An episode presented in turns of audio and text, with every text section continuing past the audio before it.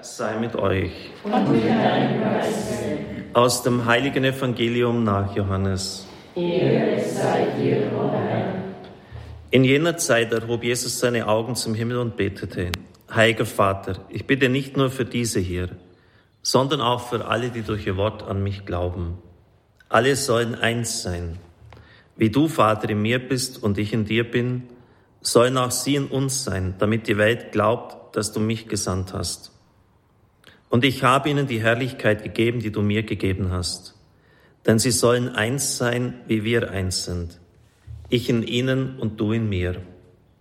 So sollen sie vollendet sein in der Einheit, damit die Welt erkennt, dass du mich gesandt hast und die meinen ebenso geliebt hast wie mich. Vater, ich will, dass all die du mir gegeben hast, dort bei mir sind, wo ich bin. Sie sollen meine Herrlichkeit sehen, die du mir gegeben hast, weil du mich schon geliebt hast vor der Erschaffung der Welt.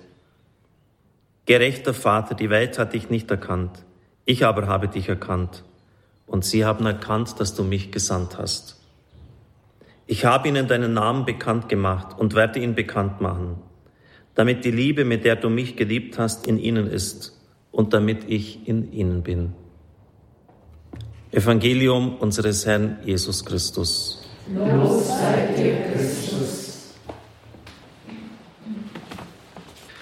Liebe Zuschauer, liebe Zuhörer, vor einem Jahr hat der bekannte Professor Ivancic, ist der Begründer der Hagiotherapie und war lange Zeit auch Dekan der, und sogar Rektor der Universität in Zagreb, sehr schöne Worte gefunden für die Situation der Christen auf dem Weg von Ostern nach Pfingsten. Er hat es überschrieben mit dem Titel Ein erwachsener Christsein. Es ist wichtig anzufangen. Ich, Sie merken, ich sortiere mir das zurecht. Das sind vier Seiten. Das möchte ich Ihnen nicht alles zumuten, aber die, aus den letzten beiden Seiten.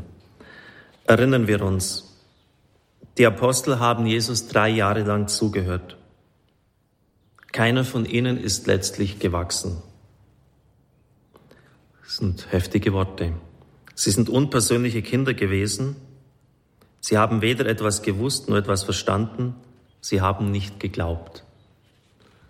Das muss man vielleicht ein bisschen biblisch untermauern, sonst scheint es einem zu heftig zu sein. Aber wenn es bei Lukas heißt, dass sie noch im Abendmahlsaal in den letzten Stunden des Herrn darum gestritten haben, wer von ihnen der Größte sei, dann haben sie es wirklich nicht verstanden.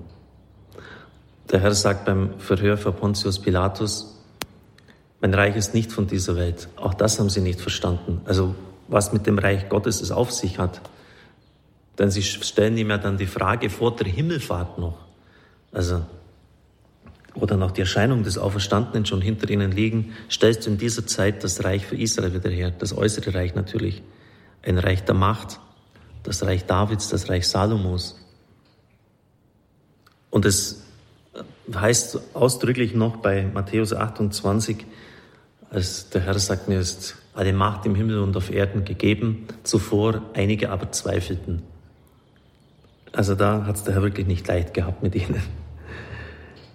Und deshalb so diese harten Formulierungen, sie sind unpersönliche Kinder gewesen, sie haben weder etwas gewusst noch etwas verstanden und sie haben auch nicht geglaubt. Jesus fährt in den Himmel hinauf und sie zweifeln an ihm. Dann aber haben sie angefangen zu beten. Von Christi Himmelfahrt bis zu Pfingsten haben sie zehn Tage lang intensiv nachgedacht, was er zu ihnen gesprochen hat.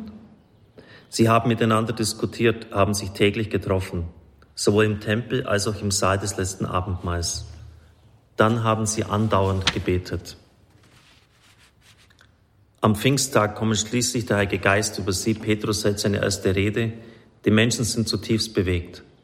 3000 möchten Christen werden. Danach steigt die Zahl ganz schnell auf 5000 an. Nur in Jerusalem und sogar die levitischen Priester des Tempels werden Christen, einige zumindest davon. Damit beginnt die christliche Bewegung. Sie dauert bis zum heutigen Tage an, 2000 Jahre. Starte dein Projekt. Mit dem Heiligen Geist beginnt der historische Gang der katholischen Kirche. Nun ist es an der Zeit, dass dein Gang beginnt. In der kurzen Zeit deines Lebens, die dir noch bleibt, Beginne heranzuwachsen, zu expandieren und lass dich vom Heiligen Geist erfüllen. Also der Appell zu beginnen. Lies das Evangelium. Das erste ist das Wort. Deshalb musst du das Evangelium nehmen und zu lesen beginnen. Hast du die Evangelien in der österlichen Bußzeit gelesen? Das hätte die ganze katholische Kirche tun sollen. Wenn nicht, nimm es jetzt. Es ist nicht zu spät. Er hat sich damals auf das Markusjahr bezogen, das im letzten Jahr war. Jetzt wäre es das Lukas-Evangelium. Notiere dir aber jeden Tag, was du verstanden hast. Es ist wichtig, nach dem Lesen darüber nachzusinnen. Denn wenn du nicht nachdenkst, ist das so, als hättest du das Weizenkorn irgendwo auf die Erde hingeworfen. Dieses Korn wird dann nicht wachsen. Es muss tief in die Erde eingepflanzt werden. Tief heißt über das Wort nachdenken. Such es zu verstehen. Dann hast du tief in die Erde gegraben, so als hättest du gepflügt und den Samen dorthin gelegt, wo er äußerlich verwelkt, aber es wird neuer Samen und neue Pflanzen aus ihm herwachsen. Die Wahrheit einpflanzen, Mach dir immer wieder bewusst, es ist Gottes Wort, was ich in der Heiligen Schrift höre und lese. Ich bin ein Kind Gottes. Ich bin mit Wasser und Heiligem Geist getauft. So bin ich in das Reich Gottes gekommen. Ich verstehe, was Reich Gottes ist. Ich weiß, dass das Reich Gottes die größte Kraft ist, die alles andere besiegt.